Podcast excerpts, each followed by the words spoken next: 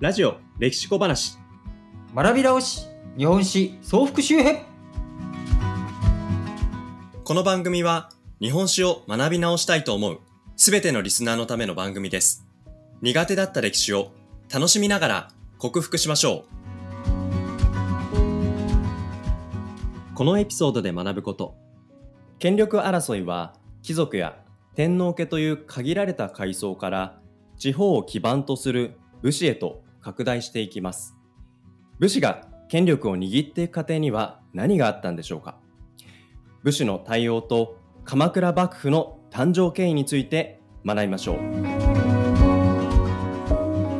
ということで日本史総復習編第14回にやってまいりました。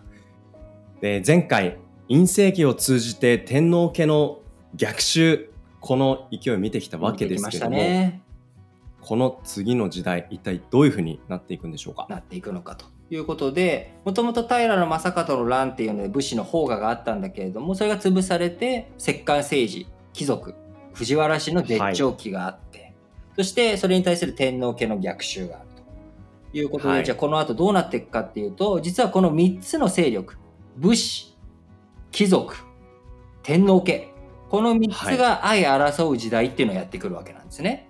というのも、その勢力が争う時代。貴族がもともと藤原氏が強かったんだけれども、天皇家の逆襲によってちょっとしょんぼりとしつつ、で天皇家も力をつけていく。で天皇家が力をつけていく過程において、え武士を引き上げていく。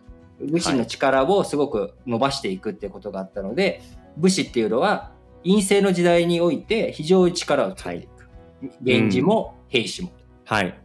で、こういった人たちが、それぞれ、えー、一つにまとまっていたら喧嘩しないで済むんだけれども、うん、白河上皇の後に鳥羽上皇っていう人が出てきて、この人が、はい、でこの鳥羽上皇が死んじゃった後に、鳥羽上皇の二人の息子がどっちが上皇にな、その陰性をやるんだっていうことで喧嘩始めちゃうんですね。後白河天皇と崇徳上皇。はい、この二人が戦っていくわけなんですが、当然2つに分かれるっていうことは派閥になるわけです。うん、そうですね。そうするとさっき言った藤原氏の中にも当然、俺が藤原氏のトップに立ちたいっていう人の争いもあるし、うん、兵士にも源氏にもいるわけです。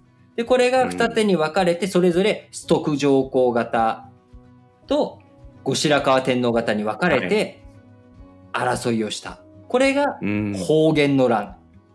方言の乱。で、この方言の乱で、はい、じゃあ最後どっちが勝ったかっていうと、後白河天皇、こっちに平清盛がついていたんですけど、で、はい、兵士の多くは後白河天皇方。うんうんうん、で、当然ゲ、あのストック上皇の方にも、はい。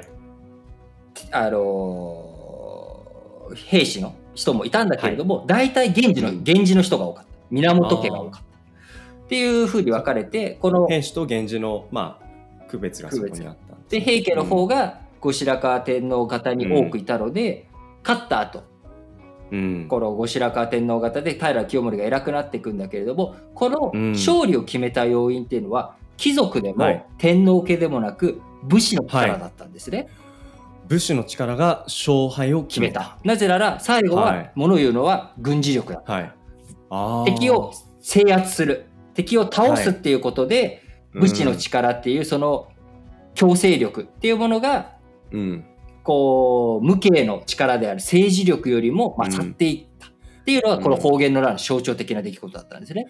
これまでの時代で武士の力が勝敗を分けるっていうのはな中央ではなかったわけです。なかったですよね。中央ではあくまでも、まあ、陰謀だったり政治の争いだったりっていうところから、実際にまあ殴り合う殺し合うっていうところの力、はい、これが大切なんだっていうことで、実は僕の中でやっぱ方言の中ある種の戦国時代というか、まあ、武士の時代、うん、力がものを言うっていう時代が封切られていくわけです。なるほど。中央の誰が権力を握っていくのか、はい、そこの権力の決め手は、最後は力だ。うん、まあ、人種の乱とかね、もうちょっと昔の時には相改めて最後、戦いで決めるっていうこと当然ありましたけれども、それを担っていくのが武士になっていく。で、平清盛がそこで権力を方言の乱の後の、さらに方言の乱でも勝ち組の中にも2つに分かれて、うん、勝ち組の中でも争いが起きたと。方言の乱が起きたのは1156年。はい。で、1159年、その3年後には、平治の乱っていう乱が起きて、平治の乱。これにもはい。平清盛が勝利し、平清盛が権力を握っていくんですけれども、うん。彼は武士だったんだけど、やった政治というのは実ははい。はい。貴族政治の真似事だったんですね。それまでの枠組みというか、はいえー新しい政治がを作るっていうことはまあ難しいことですからね。平清盛がやったのは自分の娘をうん。誰に嫁がせたと思います？天皇じゃないですか。だから藤原氏と同じことをやっちゃった。で、藤原氏も、こう、はい陰性も、摂関政治もうん陰性も天皇家もやったことっていうのを、一部の特権階級が潤う。で、特権階級にごまを吸ってきたやつ、ごまを吸ってきたやつだけにいい思いをさせてあげるっていう政治を、うん。兵士も同じことをやっていくわけです。自分たちにごまを吸ってくれる人にだけうん。幸せにしてあげるっていうことで、武士一般、は一般ピーポー、は一般武士は全然儲からない。全然自分たちにとっていいあれじゃないと。せっかく平清盛がね、はい。武士うんのトップに立ってくれた、武士がトップに立ってくれたことで自分たちにもメリットがあるかなと思ったけど、結局やってることは貴族と天皇と一緒じゃんっていうことで、より不満が溜まっていく。うんで、この不満が期、待感も持ってたわけですもんね。その期待感を裏切ってしまったがゆえもあり、うん結局平清盛の政治と、平の兵士の政治というのは平清盛が死んだ後にそのう兵士に取って代わられていた源氏。源氏。という別の武士から出てきたうん。源頼朝によって駆逐されていき、はい。源はい。源頼朝が鎌倉に幕府を作って、その幕府が権利主張団体になっていく。要鎌は倉幕府。鎌倉幕府は。鎌倉幕府は武士のためのはい。政治をやるんだ。武士の要求武士の要望っていうのをうん。きちんと京都に中央に対して訴えていくんだっていうことでうん。力をつけていく。うんだから鎌倉幕府がやろうとしたこと鎌倉政治がやろうとしたっていうことは、今までの貴族京都でやっていた中央の政治とは全く違うことをやっていこう切り開いていこうっていうことになっていくわけです。はい。だからそれで平時と全然違う目的を掲げてたってわけですね。だから貴族のための貴族による政治だった京都の政治、ではい。平清盛がやったことって武士なんだけど俺も貴族に入れてよって俺も貴族にしてよっていう結局貴族になっていく。貴族化はい。だった、うん。ところが源頼朝は京都から離れて鎌倉に本拠を置いてそこで武士たちのための政治をやっていくんだ。うん。っていうことを掲げ新しいて政治を作っていくんだと。その後大将軍にもなり、幕府としての機構とかいろんな政治制度、仕組みをこれも中流貴族？か京都で出世できなかった中流貴族の流れの人とかを連れてきて、でも学者の賢い人の力を整えていろんな政治体制を整えていき鎌倉幕府が京都とこう政治の力を二分していくっていうことや。る。うん。ということは力が二分化されていく。はい。っていうことになっていくのでこの結果に日本社会というのは2つに分かれていく、二つに分京都という政治スキームと鎌倉という政治スキーム、この2つに分かれていく、それまでははい。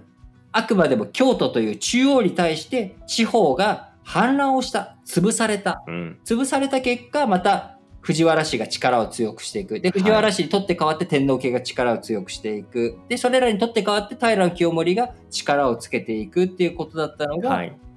別の政治スキームが鎌倉にできましたと、うん。じゃあこの後。新しいスキーム新しいスキームです。京都と鎌倉、この2人、うん。2つの勢力が共存し合えるのか、あるいは衝突激突していくのかということで、次の時代がまた始まっていくということになります。今回のおさらい鳥羽上皇死後に起きた天皇家藤原氏源氏平氏を2つに分けた内乱は？方言の乱。武士の武力が勝ち組を決めることになった。方言の乱の後に起きた平治の乱って一体何だったの？方言の乱の後に勝ち残った人たちによる権力争い。平清盛が権力を握るきっかけになった。平清盛はどんな政治をしたの？権力構造は旧来の政治体制にのっとっていて、藤原氏、天皇家の代わりに兵士ばかりが権力を独占した。源頼朝はどんな政治を目指したの？旧来の政治とは別に武士の権利を拡大、認めさせていった。次回予告。長らく天皇や貴族が権力の中枢を占めていましたが、地方で力をつけた武士の力が物を言う時代になってきました。武士として初めて権力を握った平清盛は、旧来の政治体制をベースにしたため、広く一般的な武士の要求を満たすような政治はできませんでした。源頼朝はその不満を集めて、鎌倉に新しい政治組織を築いていきますが、京都と鎌倉の共存をいかに図っていくかが次のポイントになります。次回、京都と鎌倉の衝突、上級の乱と執権政治です。ラジ歴では、ツイッターで質問、感想を募集しています。ツイッターアカウントは、ラ、ジ、レ、キで検索してフォローしてください。日本史総復習編、次回もぜひ聞いてください。